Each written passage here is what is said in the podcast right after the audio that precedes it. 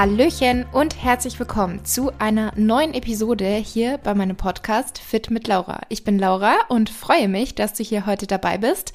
In meinem Podcast dreht sich alles rund um die Themen Gesundheit, Ernährung, Sport und Mindset. Und ich habe ab und zu Episoden, wo ich alleine über ein Thema spreche und lade mir auch sehr gerne Experten zu gewissen Themen ein. In der heutigen Episode habe ich auch wieder einen Interviewgast bei mir und zwar ist das Dr. Thomas Peter. Wir haben unter anderem über die Pille, also die Pille als hormonelles Verhütungsmittel gesprochen, und zwar im Speziellen darüber, was man beachten sollte, wenn man die Pille absetzen möchte. Ich weiß nämlich, dass ich ganz, ganz viele Mädels davon in meiner Community haben, die mit dem Gedanken spielen und sich eben fragen, wie können sie ihren Körper da bestmöglich unterstützen? Kann man oder muss man das irgendwie planen oder macht man das von heute auf morgen und hört einfach auf, sie zu nehmen? Und genau darüber sprechen wir heute. Und Themen, über die wir auch gesprochen haben, waren, inwiefern die Pille einen Einfluss auf unsere Schilddrüse hat. Also ob die Pille zum Beispiel eine Schilddrüsenunterfunktion begünstigen kann, weil das eben oft bei äh, Mädels diagnostiziert wird, wenn sie die Pille abgesetzt haben. Und auch über das Thema Periodenverlust habe ich Dr. Thomas Peter befragt. Ähm, ich denke, die meisten von euch wissen, dass Periodenverlust ja auch so eines meiner Hauptthemen ist, weil es mich selbst lange Zeit betroffen hat und sehr viel beschäftigt hat. Ich mich dann eben auch sehr intensiv mit diesem Thema auseinandergesetzt habe. Da ist ja auch unter anderem mein Buch Back to Balance draus entstanden und auch auf meinen Social Media Kanälen rede ich ja regelmäßig über dieses Thema, gebe meine Erfahrungen und Tipps und mein Wissen weiter und versuche da einfach Mädels Mut zu machen. Und mich hat einfach mal interessiert, ob bzw. welche Erfahrungen Dr. Thomas Peter da bisher in seiner Praxis mit diesem Thema gemacht hat. Die heutige Episode wird unterstützt durch Bookbeat. Bookbeat ist ein digitaler Hörbuch-Streaming-Dienst und da ihr offensichtlich begeisterte Podcast-Zuhörerinnen seid, dachte ich mir, habt ihr vielleicht auch mal Lust auf ein Hörbuch. Ähm, du kannst Bookbeat zwei Monate kostenlos testen, also einfach mal ausprobieren, ob das was für dich ist, wenn du möchtest und erhältst damit Zugang zu 500.000 Büchern. Du kannst alle Bücher streamen oder auch offline hören und es gibt für jeden das passende Abo ab 9,99 Euro. Und ihr könnt das eben, wie gesagt, zwei Monate kostenlos testen mit meinem Code FIT mit Laura, klein und zusammengeschrieben. Werde ich euch auch gerne unten in den Show Notes nochmal ähm, hinschreiben und verlinken. Und zwar findet ihr das Ganze unter dem Link www.bookbeat.de-fit mit Laura. Und Bücher, die ich aktuell höre, beziehungsweise die ich euch empfehlen kann, weil ich sie einfach super finde, sind zum Beispiel im Bereich Ernährung How Not to Die, How Not to Diet von ähm, Dr. Michael Greger und auch die Bücher von Nico Rittenau. Der hat ja eine ganze Reihe von Büchern über vegane Ernährung und die finde ich insgesamt einfach super spannend und informativ. Ähm, ganz egal, ob man jetzt sich vegan ernährt oder nicht. Also da steht einfach sehr, sehr viel zum Thema Ernährung drin. Und was ich aktuell nämlich auch höre, ist Effortless. Finde ich auch sehr, sehr interessant. Also, wie gesagt, wenn ihr das Ganze einfach mal für euch testen möchtet, dann geht das kostenlos. Ihr schließt da auch kein Abo ab, was ihr nicht wieder kündigen könnt. Also ihr könnt das wirklich einfach erstmal testen und wenn es euch nicht gefällt, wieder kündigen oder eben ein Abo abschließen, wenn es euch gefällt. Und jetzt wünsche ich euch ganz viel Spaß mit dem heutigen Interview. Hallo Thomas, willkommen im Podcast. Du bist ja heute schon das zweite Mal hier zu Gast. Ähm, ich würde sagen, auch wenn vielleicht ein paar unsere erste Folge schon kennen, falls nicht, dann unbedingt nochmal reinhören. Ich verlinke sie auch nochmal in der Beschreibung. Aber für alle, die vielleicht neu dabei sind oder eben unsere erste Episode nicht kennen, stell dich gerne kurz nochmal vor. Wer bist du und was machst du? Ja, hi Laura, vielen Dank für die Einladung erstmal zunächst, erneut sozusagen. Und mein Name ist Dr. Thomas Peter, ich bin Facharzt für Allgemeinmedizin, habe eine Privatpraxis hier in Bensheim in Hessen, das ist in der Nähe von, sagen wir mal, zwischen Frankfurt und Heidelberg, liegt Bensheim an der schönen Bergstraße. Und ich beschäftige mich schon seit vielen, vielen Jahren mit dem Thema der Hormone natürlich sehr, sehr intensiv und da auch natürlich mit dem Thema der bioidentischen Hormone beziehungsweise der nicht bioidentischen Hormone, also auch der Pille, wo wir ja heute auch dann drüber sprechen wollen. Genau, das ist richtig. Und ich würde sagen, wir starten auch direkt mal mit diesem Thema Pille. Es gibt ja ganz, ganz viele Mädels, die nehmen die Pille noch. Es gibt noch mehr, die haben sie mal genommen. Also jeder weiß, was das ist und die meisten haben auch schon Erfahrung damit. Ähm, jetzt wollte ich dich heute mal fragen, weil diese Frage ganz, ganz viele Mädels beschäftigt. Was sollte man beachten, wenn man sich dazu entschließt, die Pille abzusetzen? Kann man das von heute auf morgen machen? Sollte man das im Voraus planen? Und wenn ja, wie und ab wann kann man da was planen oder eben den Körper unterstützen? Wenn du die allgemeinwissenschaftliche Ansicht siehst, dann wird eigentlich immer gesagt, man kann die Pille von heute auf morgen absetzen. Aber das entspricht nicht meiner Meinung und entspricht vor allem auch nicht meiner Erfahrung. Ich habe ja sehr, sehr viele schon inzwischen in Behandlung gehabt, die dann auch überlegt haben, die Pille auch abzusetzen, beziehungsweise auch mit der Fragestellung dann zu mir gekommen sind, ob man das irgendwie entsprechend begleiten soll oder ob man das vorbereiten soll. Und da haben wir inzwischen bestimmt schon 200, 300 umgestellt und dafür habe ich ein Begleitschema, was ich hier in der Praxis bei mir durchführe und das funktioniert sehr, sehr gut. Es ist allerdings ein Begleitschema, was auf Infusionstherapien basiert und das kann natürlich jetzt auch nicht jeder überall machen. Deswegen bin ich dann nochmal ein Schrittchen weitergegangen und habe nochmal überlegt, wie könnte man denn vorgehen, wenn man jetzt auch außerhalb die Pille so absetzen möchte, dass es möglichst schonend ist, dass die Regelblutung möglichst schnell wieder zurückkommt, dass man möglichst ne-, wenig Nebenwirkung hat. Vorab, ganz ohne Nebenwirkung geht's nicht. Das muss man wissen. Da kannst du so gut vorbereiten, wie du möchtest. Das ist einfach so, dass das eine Umstellung für den Körper ist, die schon relativ extrem ist. Er bekommt ja vorher praktisch jeden Tag ein künstliches, nennen wir es mal Hormon. Eigentlich ist es ja kein Hormon, ähm, nur was Hormonähnliches. Und dann wird es ja auf einmal von einem auf den nächsten Tag weggelassen. Und das ist natürlich für unseren Organismus schon sehr, sehr schwierig wegzustecken, das ist klar. Also es geht nicht ganz ohne Nebenwirkungen. Es gibt aber sehr, sehr viele Methoden, wie man das unterstützen kann, wie man das begleiten kann. Ich denke, die wichtigste Maßnahme überhaupt ist, dass man seinen Körper, bevor man absetzt, in einen idealen Zustand bringt. Das bedeutet, dass er mikronährstofftechnisch, also aus Sicht der Vitamine, Mineralstoffe, Spurenelemente und sekundären Pflanzenstoffe, dass er da gut aufgestellt ist sozusagen die Speicher gefüllt sind. Das ist mal das eine. Da können wir gleich vielleicht nochmal ausführlich drüber sprechen, was das im Einzelnen bedeutet. Auf der anderen Seite ist es auch so, dass ich auf jeden Fall mal gucken sollte, dass ich gescheite Laborwerte habe, bevor ich da in ein Absetzen der Pille hineingehe. Und dann ist es auch wichtig, dass wenn ich es absetze, ich das mit, mit einer entsprechenden Begleittherapie einen Übergang schaffe. Dieser Übergang kann unterschiedlich lange dauern. Bei mir in der Praxis dauert er drei Monate. Also ich gebe zum Beispiel jede Woche eine Infusion über acht Wochen hinweg. Nach vier Wochen setze ich ab und dann behandeln wir noch einmal im Monat über ein paar Monate hinweg. Also man sollte ein bisschen Zeit einplanen für die ganze Nummer. Man sollte sich auch darauf konzentrieren. Also man sollte nicht in der maximalen Stressphase, wo man vielleicht sowieso schon überlastet ist, dann einfach sagen, ich setze jetzt mal von heute auf morgen die Pille ab. Das wird nicht wird relativ sicher nicht gut funktionieren. Es gibt immer wieder so die ein oder andere Ausnahme, bei der es dann irgendwie gut funktioniert, aber das sind doch eher die Seltenheiten. Also vorher gescheit vorbereiten, gescheites Labor vorher abnehmen, dann gucken, was fehlt, das entsprechend auffüllen, Supplements, Ernährung und so weiter. Sich dann eine ruhige Phase nehmen, in der man das durchführen möchte, dann braucht man ungefähr eine Phase von drei Monaten und wenn man die gescheit durchzieht, dann hat man das Gröbste eigentlich überstanden. Mhm. Ähm, du hast ja jetzt schon gesagt, dass man eben Vitamine, Mineralstoffe möglichst auffüllen sollte. Es ist ja auch so, dass man sagt, ähm, dass hormonelle Verhütungsmittel unseren Vitamin- und Mineralstoffhaushalt so ein bisschen stören oder dem Körper Vitamine, Mineralstoffe entziehen. Wie genau können wir uns das vorstellen? Also was passiert da, dass eben dann gewisse Mineralstoffe und Vitamine fehlen? Das muss nicht zwangsläufig bei jedem passieren, das will ich gleich nochmal dazu sagen. Da ist auch jeder vollkommen unterschiedlich. Es gibt den einen, der vielleicht einen Mangel im Bereich Zink kriegt, der andere kriegt vielleicht eher einen Mangel im Bereich Magnesium und der dritte bekommt eher einen Mangel im Bereich der B-Vitamine. Das sind so die drei häufigsten Sachen, die drei häufigsten Vitamine und Mineralien, die eben am meisten betroffen sind. Das, da sollte man einfach vor allem Fokus drauf werfen. Der Mechanismus ist nicht hundertprozentig geklärt. Das will ich gleich nochmal dazu sagen. Wir wissen nicht hundertprozentig, warum es oft zu einem Mangel kommt. In den meisten Fällen sind es Aufnahmestörungen im Darm. Das heißt, mein Darm wird durch Pille oder generell durch hormonähnliche Substanzen die nicht unseren Hormonen gleichen. Das muss nicht immer nur Pille sein, es kann zum Beispiel auch eine Hormonspirale sein. Auch dabei kommt Hormon in den Körper rein, sehr wohl. Das hat man inzwischen auch nachgewiesen.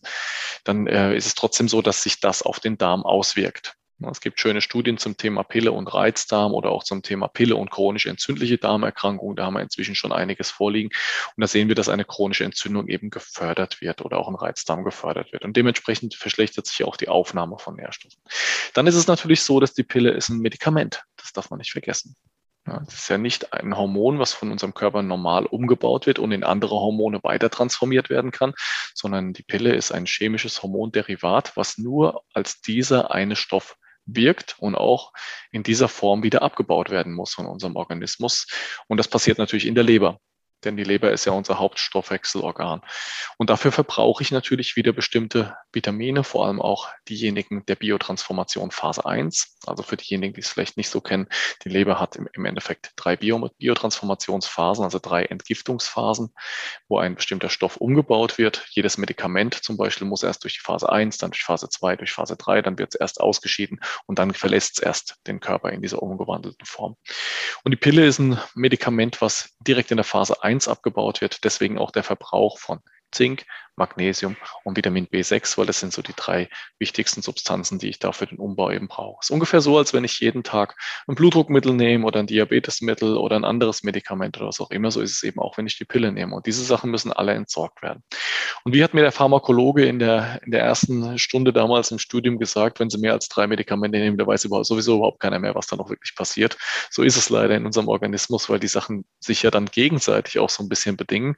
Und wir natürlich auch eine körpereigene Entgiftung haben, die ja auch noch parallel laufen muss und ich vielleicht auch nicht jeden Tag das gleiche esse, vielleicht mal Alkohol mit oben drauf setze und da habe ich eben jeden Tag unterschiedliche Abbaumöglichkeiten, die aber auf jeden Fall immer durch die Medikamente belastet werden. Es gibt zwei Sachen, die von unserer Leber immer bevorzugt abgebaut werden müssen. Das erste ist Alkohol. Alkohol muss von der Leber immer abgebaut werden, weil er in höheren Konzentrationen sofort toxisch auf unser Nervensystem wirkt. Deswegen ist die Leber immer bestrebt, das umzubauen. Das erfolgt über die Alkoholdehydrogenase. Das ist ein Enzym, was vorwiegend in der Phase 2 Mikronährstoffe benötigt, Molybden zum Beispiel. Und dann gibt es noch was anderes, nämlich Medikamente und alle chemischen Substanzen. Die werden von unserem Körper auch bevorzugt abgebaut, weil ein gewisser Gradient oder eine gewisse Höhe von denen einfach auch toxisch wirken kann. Das heißt, die Leber ist schon von vornherein belastet, ohne dass ich irgendwas anderes abgebaut habe, was sowieso im Körper noch anfällt. Ne? Unser Körper ist ja nicht so, dass der sich von selbst einfach so aufräumt, sondern der muss natürlich die ganzen Sachen, die da so aus den Zellen kommen oder vom Stoffwechsel kommen, die muss er dann in der Leber entsorgen.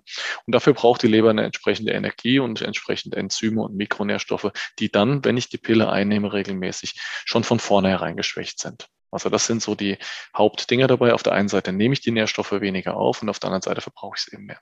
Mhm. Und wie können wir denn jetzt unsere Leber stärken? Also auch vielleicht unabhängig jetzt vom Thema Pille. Die Leber ist ja unglaublich wichtig, ähm, muss ganz, ganz viele Aufgaben erledigen und wir sollten an sich eine starke, gute Leber haben. Was können wir da selber machen, um die so ein bisschen zu stärken? Also wenn ich jetzt die Pille nehme und möchte mein Organ unterstützen, dann sollte ich in erster Linie mal die Sachen nachschieben, die mich die Pille eben kostet. Ne? Das ist mal klar, was die Mikronährstoffe angeht. Also unabhängig von Ernährungsregeln, die natürlich dabei mega wichtig sind, keine Frage, aber Ernährung ist immer wichtig, egal ob ich Pille nehme oder nicht, wäre es schon sinnvoll, dass wir eben genau diese Supplements auch nachschieben. Ne? Also gerade die B-Vitamine, Magnesium und Zink sollte man da schon in einer etwas höheren Dosierung nachschieben. Man kann allerdings natürlich auch vorher mal messen, dass man im Vollblut zum Beispiel die Mineralien misst. Also durch eine Laboruntersuchung, durch eine Blutuntersuchung oder auch in der Haarmineralanalyse guckt, ist auch ein sehr schönes Tool, was man dafür ganz gut verwenden kann, finde ich. Und dass man dann entsprechend erstmal auffüllt über ein entsprechendes Supplement-Protokoll. Das ist mal die Basis dabei. Weil egal, ob ich es absetzen möchte oder nicht, das hilft mir ja auf jeden Fall schon mal, meine Mikronährstoffe besser aufzusättigen. Da fühle ich mich einfach schon mal besser. Und ich verhindere natürlich auch ein Fortschreiten entsprechender Krankheiten oder Symptome dadurch. Ne? Wir wissen ja, dass mit abnehmendem Mikronährstoffbestand im Körper chronische Krankheiten zunehmen. Es gibt viele Krankheiten, wenn du die diagnostizierst. Zu dem Zeitpunkt, wo du die Diagnose stellst, hast du schon, wenn du das mal untersuchst, entsprechende Mängel an Mikronährstoffen im Körper. Das weiß man. Und deswegen sollte man da von vornherein einfach für einen guten Mikronährstoffbestand sorgen. Das geht einerseits über die Supplements, andererseits natürlich aber auch sehr stark über die Ernährung, völlig klar weil die Ernährung muss eine gewisse vollwertige pflanzliche Basis haben, damit ich ausreichend von diesen Stoffen bekomme. Und die Ernährung muss auch andere Sachen mit drin haben, die ich eben brauche. Ob es jetzt Eisen ist oder ein B6 oder ein B12 oder ein Zink, da sollte man einfach drauf achten. Deswegen bin ich auch ein großer Fan davon, die Ernährung dann zu tracken, also wirklich mal einzugeben bei entsprechenden Ernährungs-Apps und zu gucken, wie viel bekomme ich denn von welchem Mikronährstoff und wo muss ich vielleicht nochmal extra was supplementieren. Wenn ich die Leber direkt stärken möchte, macht Sinn, dass wir noch mit anderen Sachen arbeiten, wie zum Beispiel Mariendistel. Das ist eine sehr interessante Nummer. Mariendistel ist eigentlich nicht zur Unterstützung der Entgiftung, das denken die meisten, sondern Mariendistel ist eigentlich ein Leberschutz. Es wird schon seit Jahrzehnten, Jahrhunderten eingesetzt als Leberschutz. Das bedeutet, dass äh, Entzündungsschäden und oxidativer Stress in der Leber abgepuffert werden und dann eben die Zellen, die kritisch sind, vielleicht doch noch gerettet werden. Das ist eine Möglichkeit. Löwenzahn ist eine schöne Möglichkeit, um gleichzeitig Magen-Darm-Trakt mit zu unterstützen. Artischocke für die Fettverdauung und vielleicht noch Taurin, weil Taurin auch ein bisschen die Entgiftung unterstützt und auch generell mehr Energie in der Leber bilden lässt. Das sind so die wesentlichen Sachen, die man beachten sollte. Und dann natürlich auch Stress. Stress spielt eine große Rolle bei der ganzen Nummer, ja. Hier hat die chinesische Medizin gesagt, wenn du da Sorge, Grübeln hast, dann staut dein Leberenergiefluss. Das nennen wir die Leber-Qi-Stagnation. Und dann gehen auch die Prozesse dort natürlich nicht allgemein wissenschaftlich anerkannt, klar, aber man kann sich das schon gut vorstellen, gehen da auch die entsprechenden Entgiftungsprozesse dann runter. Deswegen ja auch der Spruch, im, Stress kann keiner entgiften. Deswegen sollte man eben nicht in der Maximalstressphase mit dem mhm. Pilleübergang beginnen, weil ich muss die chemischen Hormone ja dann später auch wieder ausscheiden. Die sind ja nicht auf einmal sofort weg. Das darf man nicht vergessen. Die werden ja teilweise auch in Leberzellen gespeichert, bevor sie dann umgebaut werden können. Und unser Organismus scheidet die ja monatelang hinterher auch noch aus. Es kommt darauf an, was ich für ein Präparat habe. Es hängt ein bisschen von der Pharmakokinetik ab. Also nicht jedes wird gleich schnell ausgeschieden. Aber das kann schon hinterher noch vorkommen, dass mein Körper dann auch andere Stoffe schneller entgiftet, wenn er eben diesen einen Stressor nicht mehr bekommt. Und da muss man einfach gucken, dass die Entgiftung funktioniert. Und das geht nur, wenn ich nicht im Stress bin. Mhm. Und was bei dem Thema natürlich auch eine große Rolle spielt, ist der Darm. Hatten wir jetzt auch schon kurz angeschnitten ein paar Mal. Ähm, wie können wir den Darm unterstützen? Was sind da so deine Tipps für einen starken Darm? Also unser Darm hängt natürlich von unserer Ernährung ab. Das ist mal klar.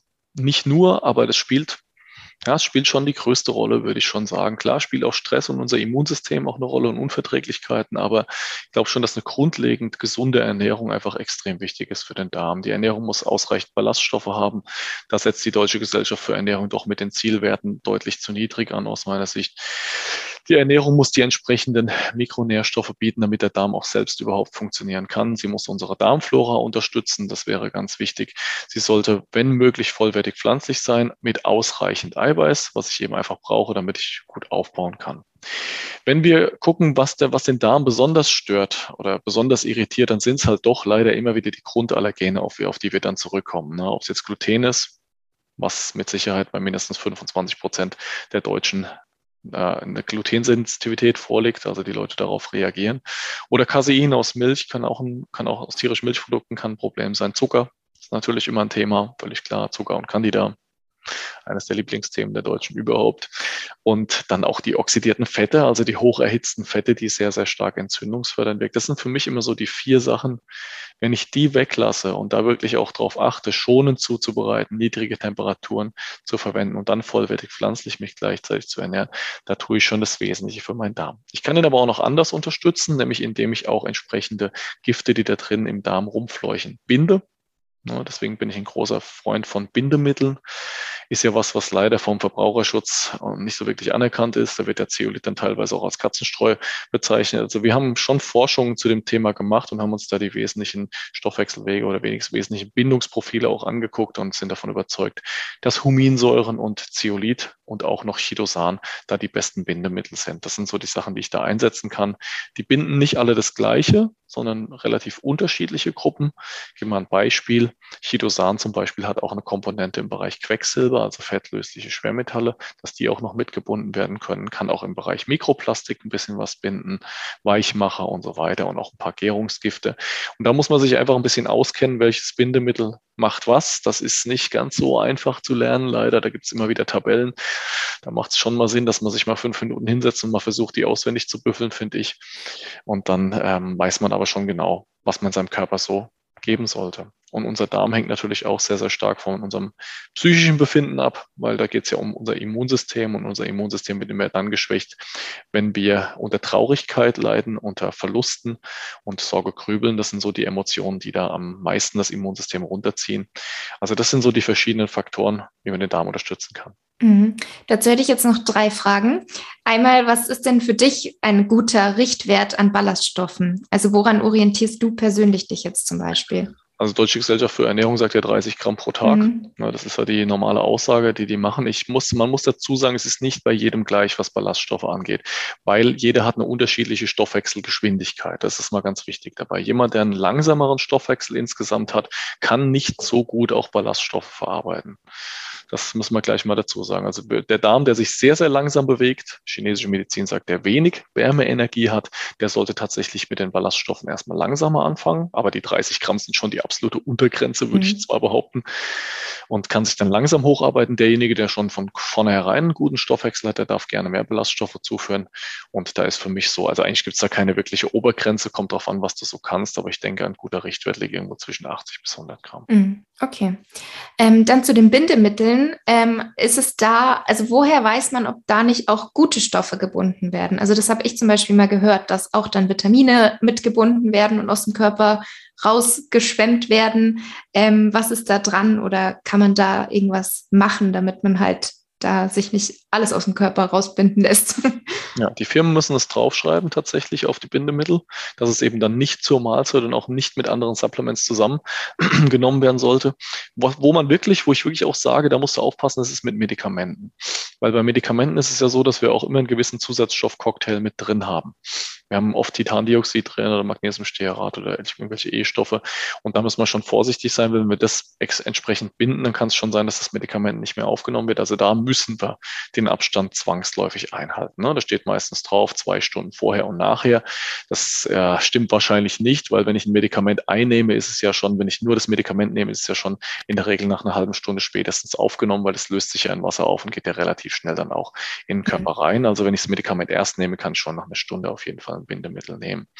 Bei Nahrungsergänzung ist es anders. Dennoch müssen die Firmen es draufschreiben. Auch wenn nur ein Prozent gebunden würde, an Mikronährstoffen, müsste die Firma es trotzdem draufschreiben. Das heißt, wir wissen nicht hundertprozentig pro Bindemittel, wie viel da gebunden wird. Aber ich selbst habe zu dem Thema tatsächlich ein paar Versuche gestartet und auch ein paar Reihenversuche gestartet, indem ich dann auch die entsprechenden Spiegel im Blut kontrolliert habe von den Vitaminen und Nährstoffen, um zu gucken, was da wirklich ankommt. Und ich habe bisher keinerlei Unterschiede gesehen, ob es jetzt im Bereich B6 ist oder Zink oder Vitamin D. Vitamin D ist immer ein sehr schöner, äh, sehr schöner Indikator, weil da hast du eigentlich relativ stabile Spiegel, wenn du die gleiche Dosierung nimmst. Und wenn sich da jetzt, wenn du ein Bindemittel jetzt direkt dann dazu nimmst und du hast immer noch den gleichen Spiegel, dann spricht es doch immer dafür, dass da relativ wenig gebunden wird. Das sind einfach Erfahrungswerte, die ich da jetzt dazu sage.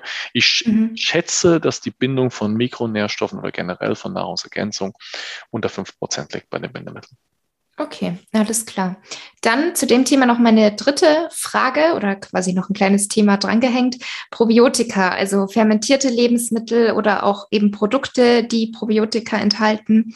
Ähm, was sagst du dazu? Für wen oder ist es für jeden geeignet? Worauf muss man achten und wie viel?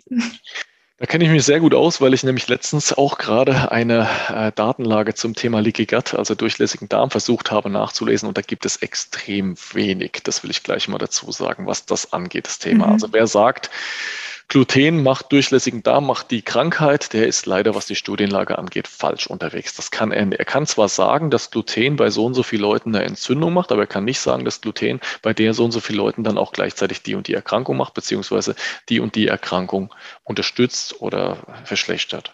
Mhm. Ja, also wenn man, wenn man mal logisch drüber nachdenkt, ist es für einen klar, dass es so sein wird bei Autoimmunerkrankungen. Und bei Schilddrüse ist es ja eigentlich auch eine relativ eindeutige Nummer. Wie viele Leute haben das, sagen das alleine? Locker ein Viertel der Leute. Ähm, aber wir dürfen es so laut der Studienlage nicht behaupten. Ja, wir können also nicht sagen, durchlässiger Darm macht gleich das. Aber wo wir auf jeden Fall eine positive Studienlage haben, ist eben gerade im Bereich der Probiotika. Bei Probiotika können wir sagen, die Entzündung geht so und so runter, der Darm verbessert sich so und so und wir haben und die und die Auswirkungen auch auf Autoimmunerkrankungen oder generell auf chronisch entzündliche Erkrankungen. Deswegen ist eine langfristige, das ist wichtig bei Probiotika, eine langfristige Einnahme von Probiotika definitiv sinnvoll und wichtig. Ja, wenn ich mich perfekt ernähre, dann muss ich das eigentlich nicht machen, weil ich dann sowieso das ideale Darmmilieu bekomme. Aber als Beispiel mal, wenn ich ein Schilddrüsenunterfunktionspatient bin, dann ist ja mein gesamter Stoffwechsel im Darm etwas träger. Das heißt, mein Darm scheidet nicht so gut aus, wie er könnte. Dann habe ich immer irgendwelche Gärungsprozesse. Und wenn ich dann nicht mit Probiotika gleichzeitig gegensteuere, dann werde ich immer eine falsche Flora haben. Deswegen macht es für jeden Menschen eigentlich Sinn, mit Probiotika zu arbeiten und das eben auch langfristig. Und da zählt bei den Probiotika-Präparaten einfach die Vielfalt der, der dort enthaltenen Bakterienstämme. Das ist mal das entscheidende Kriterium. Wenn wir uns da das, äh, die, die klassischen effektiven Mikroorganismen, also EM, mal angucken, da gibt es extrem viele Bücher zu dem Thema, zum Beispiel EM Kompakt ist ein schönes Buch, da gibt es so einen Japaner, der darüber schreibt, dessen Name mir jetzt gerade entfallen ist, weil ich auch nicht so richtig gut bin im Japanisch. Und ähm, da gibt es ein Präparat, ein Originalpräparat, das heißt EM-Urlösung. Also da kann man sich selbst was draus bauen aus dieser Lösung, kann man selbst mhm. was kultivieren.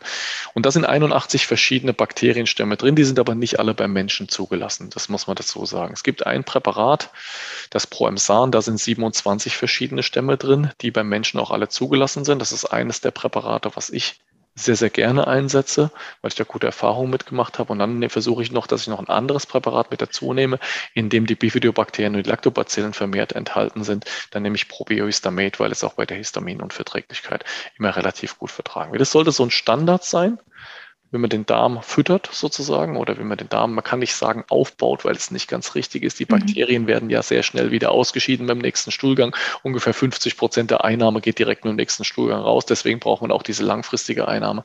Aber man kann schon sagen, dass der Darm in ein anderes Milieu gebracht wird, zumindest in der Zeit, wo ich es einnehme und deswegen dann auch bessere Stoffe entstehen, die Aufnahme sich verbessert und so weiter.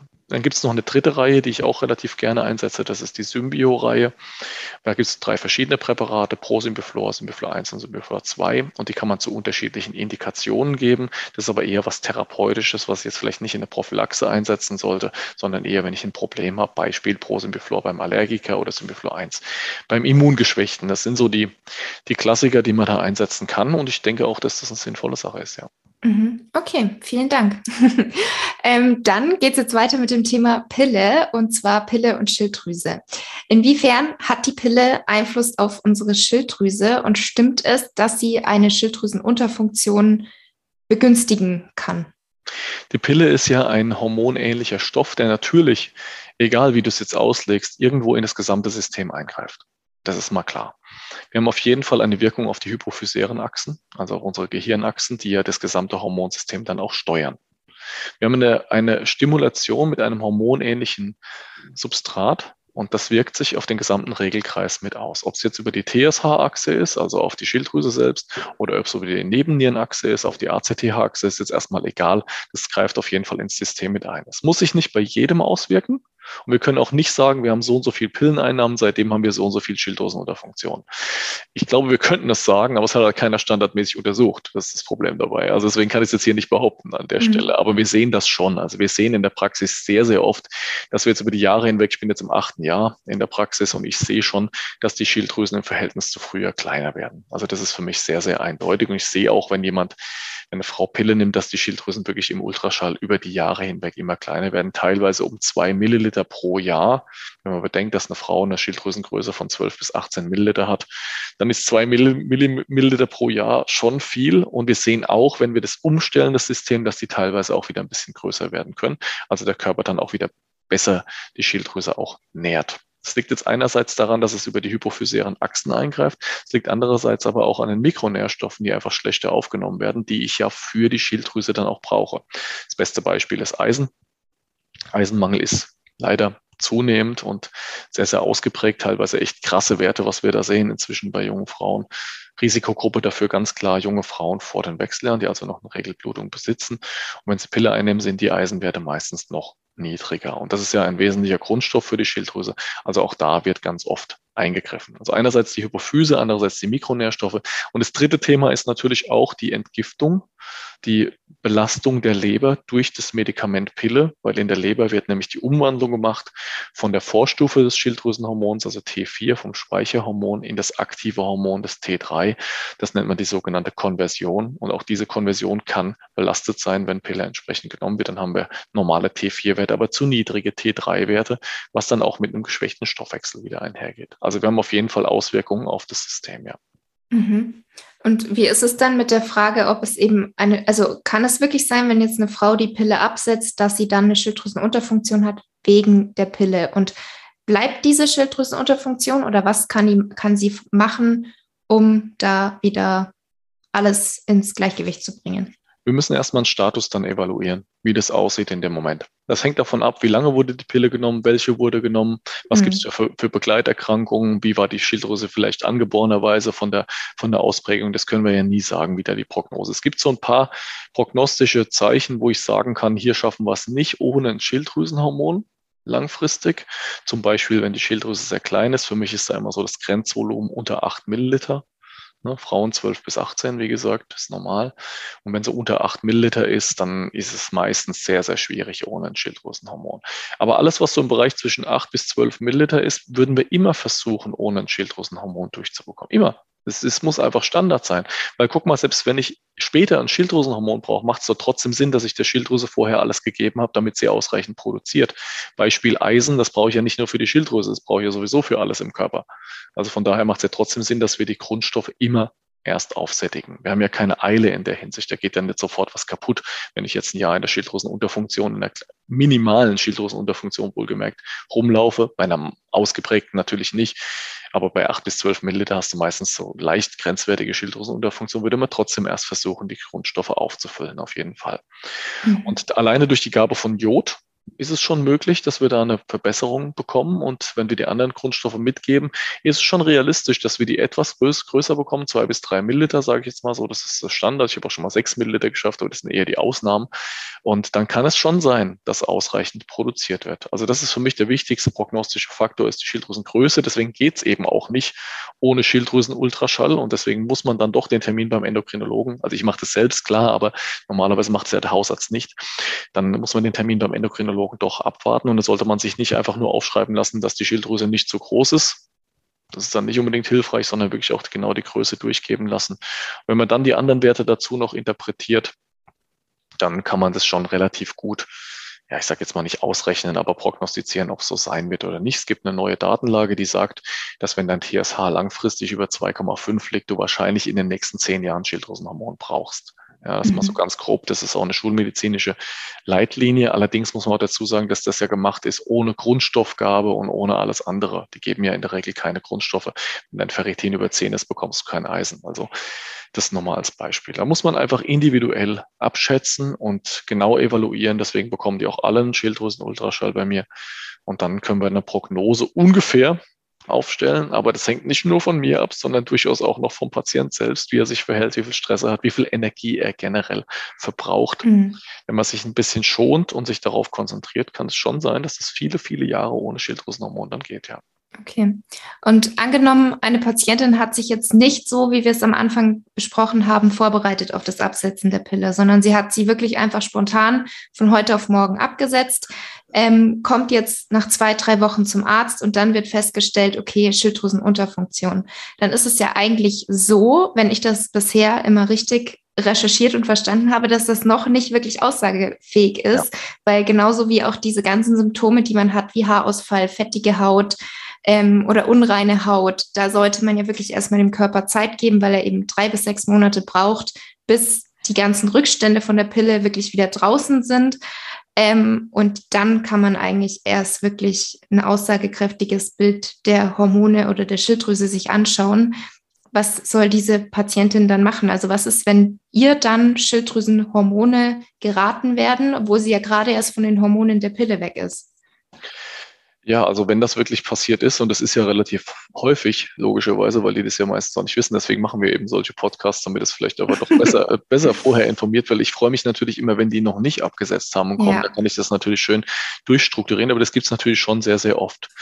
Also in der Regel hängt es davon ab, wie die Werte aussehen die Schilddrüsenwerte. Wenn die Werte wirklich so sind, dass du siehst, du hast ein TSH von 4 und hast ein freies T4 von 0, irgendwas, dann ist es natürlich sehr, sehr schwierig ohne ein Schilddrüsenhormon. Das ist klar.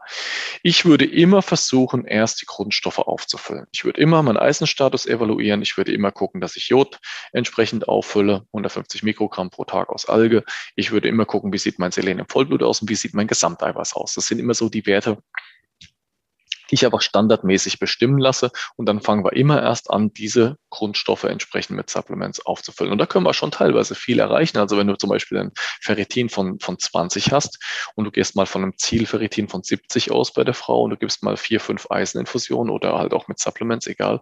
Und du füllst das wirklich so auf, da kann es schon sein, dass dein TSH von dreimal auf 1,5 runtergeht. Das ist durchaus mhm. realistisch. Also es war jedem auch ein bisschen anders, aber man kann schon grob sagen, wenn das ein großer Eisenmangel da ist, dann muss man das auf jeden Fall erst auffüllen. Deswegen finde ich es auch äußerst fahrlich, fahrlässig, ohne eine Bestimmung des Eisenspeichers dann direkt ein Schilddrüsenhormon zu verordnen. Weil mhm. dann trittst du ja aufs Gas mit einem Schilddrüsenhormon und hast überhaupt keine Vitamine im Tank.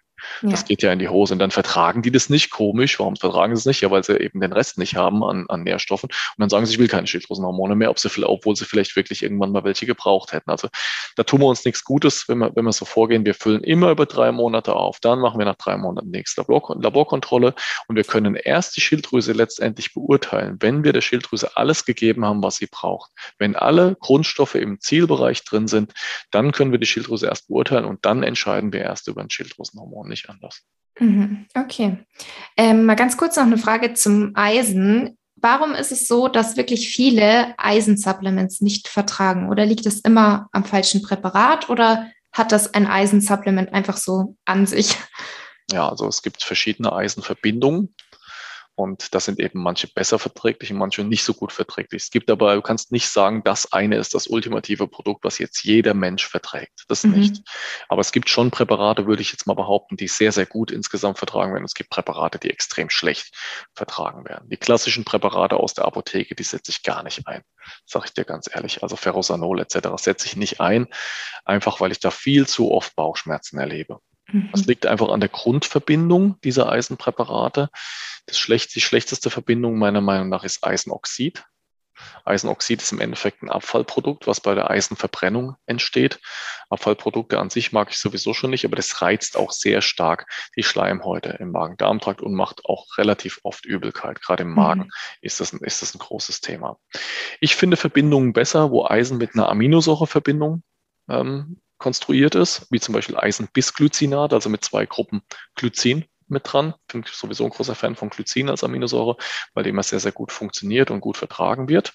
Und es sollte vorwiegend auch versucht werden, aus einer pflanzlichen Quelle das zu bekommen, zum Beispiel aus dem Curryblattextrakt. Eisenpräparate sollten, wenn möglich, mit Vitamin C verbunden sein, im gleichen Präparat idealerweise. Man kann nicht hingehen und kann sagen, ich nehme das eine und dann nehme ich Vitamin C dazu. Das funktioniert doch schlechter, als wenn es in der gleichen Kapsel mit drin ist. Liegt einfach daran, dass die Kapsel, die löst sich ja direkt nach dem Magen im Zwölffingerdarm eigentlich auf. Also sie wird vorher anverdaut und dann entleert die sich dort in dem Bereich. Und dann möchte ich ja logischerweise im Dünndarm, dass es direkt zusammen aufgenommen wird. Und wenn du zwei verschiedene Kapseln nimmst, kannst du nie wissen, wann die sich wirklich auflösen. Deswegen finde ich es besser, wenn es im gleichen Präparat mit drin ist. Und als dritter Grundstoff sollte noch Glycin zusätzlich zugesetzt sein in dem Präparat, weil es nochmal die Eisenaufnahme verbessert. Außerdem immer darauf achten, wenn ich einen Eisenmangel habe, dass ich die Grundregeln einhalte. Es gibt ein paar Sachen, die mehr Eisen verbrauchen. Kaffee, Milchprodukte tierische durch das Kalzium und Stress. Also das sind so die Sachen, wo ich ein bisschen aufpassen muss. Und es gibt eben andere Sachen, die die Eisenaufnahme verbessern, vor allem Vitamin C. Deswegen ist auch da eine vollwertige pflanzliche Ernährung eben einfach super wichtig. Alternativ kann ich dann noch ein bisschen Gerstengraspulver hinzusetzen. Mhm. Gerstengraspulver sowieso ein sehr schöner breiter Mikronährstoffaufbau aus meiner Sicht und auch vom Preis-Leistungs-Verhältnis einfach nicht zu toppen mehr. Da kostet irgendwie 500 Gramm 19,90 Euro. Also das kannst du ja völlig, das, das ist ja sensationell vom Preis. Ist übrigens auch in Japan äh, Nahrungsergänzungsmittel Nummer eins. Wir sind die wenigsten Verjüngungselixier dort und hat natürlich auch eine hohe Vitamin C-Versorgung. Und dann kriegt man das Eisen schon relativ gut voll. Wenn man es damit nicht voll kriegt, geht es wahrscheinlich nicht ohne Eiseninfusion. Mhm, okay. Also würdest du sagen, Gerstengras ist nicht so ein gehyptes Superfood, sondern da kann man tatsächlich mal sein Geld für ausgeben. Ja, und ja auch, absolut. Aber empfehle ich auch schon immer. Also ich habe, glaube ich, habe ja schon vor zehn Jahren oder so angefangen, mit mich damit so ein bisschen zu beschäftigen. Da, da werden ja immer wieder so Sachen an dich rangetragen, wo, du, wo die dann gehypt werden. Und ich prüfe die dann aber auch wirklich auch immer. Und wenn ich schon sehe, dass ein Präparat mit 500 Gramm 19,90 Euro kostet, wo ich ja wirklich ewig davon habe, ich brauche ein bis zwei Teelöffel am Tag, kannst du ausrechnen. Teelöffel hat drei Gramm Programm, das hält ja ewig, das hält ja über 100 Tage mhm. für 19,90 Euro. Also dann muss man schon sagen, hört sich das schon gut an von ja. der Art her. Und wenn du dir dann mal anguckst, was da, was da alles drin ist, ist schon gut, muss man sagen. Das ist, äh, das, da ist ja die, ähm, die ähm, Stoffe drin, die dem menschlichen Hämoglobin ähnlich sind, nur mit einem Magnesiumatom in der Mitte anstatt Eisen. Und das sind schon Sachen, die auch eine gute Energetik mit reinbringen. Dann hat Gerstengras noch den großen Vorteil, dass ich damit viele Rezepte auch machen kann. Ich kann das also nicht, muss das nicht immer trinken. Beim Trinken ist ja jetzt nicht so lecker. Das ist ja schon das Gefühl, du beißt jetzt gerade mal in die, in die Wiese hinein. Also da gibt es aber Rezepte dafür und auch Rezeptbücher und da kann man sich das wunderbar in Smoothies mit reinmachen oder auch in Gerichte selbst.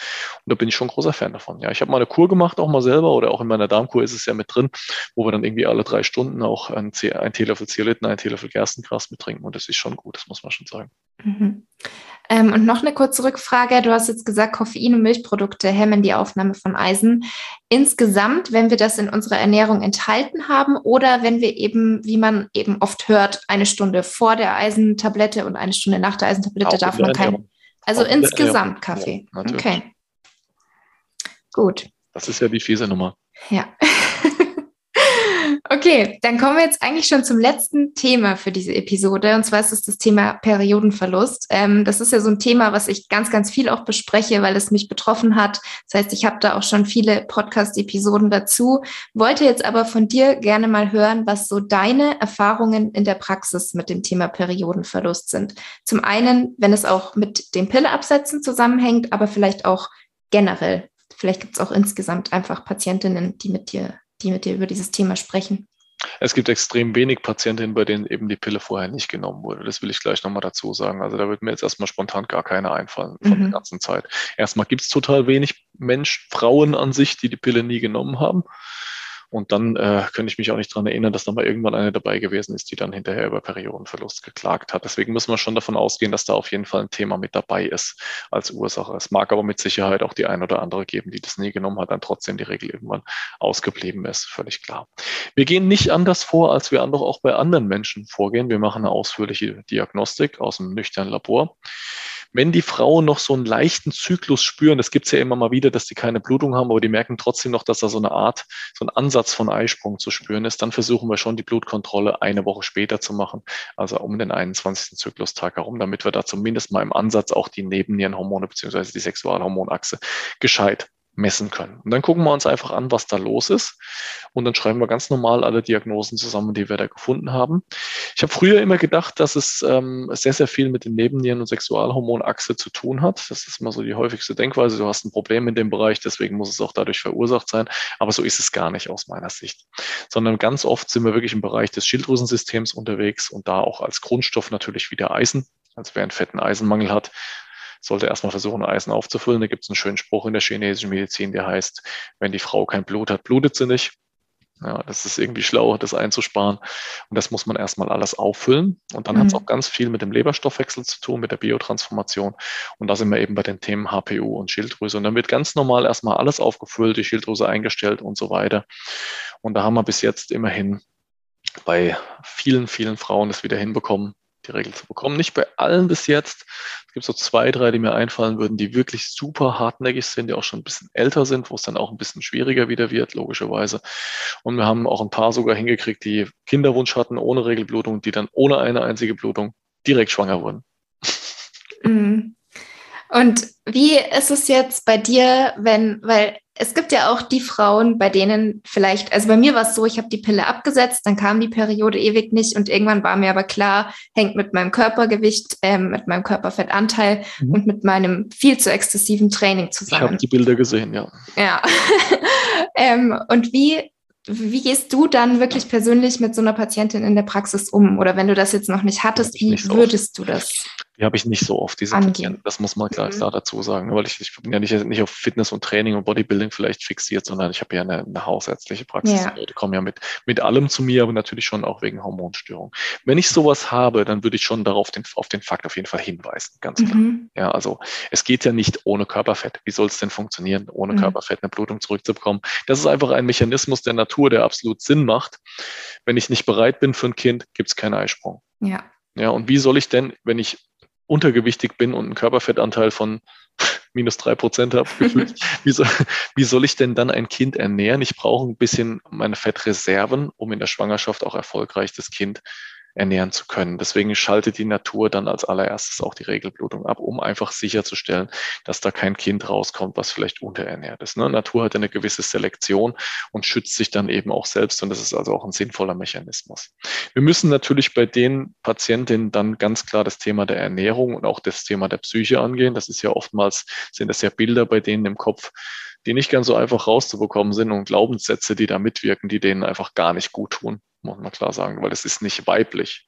Mhm. Ja, das hat nicht mit, nichts mit weiblich zu tun, sondern das ist einfach zu krass zielorientiert und auch angstorientiert ganz oft, dass man bloß nicht so aussehen möchte. Und da muss man einfach mal in Ruhe mit denen sprechen und muss vielleicht auch die vergangene Zeit ein bisschen aufholen. Das wird nicht anders gehen.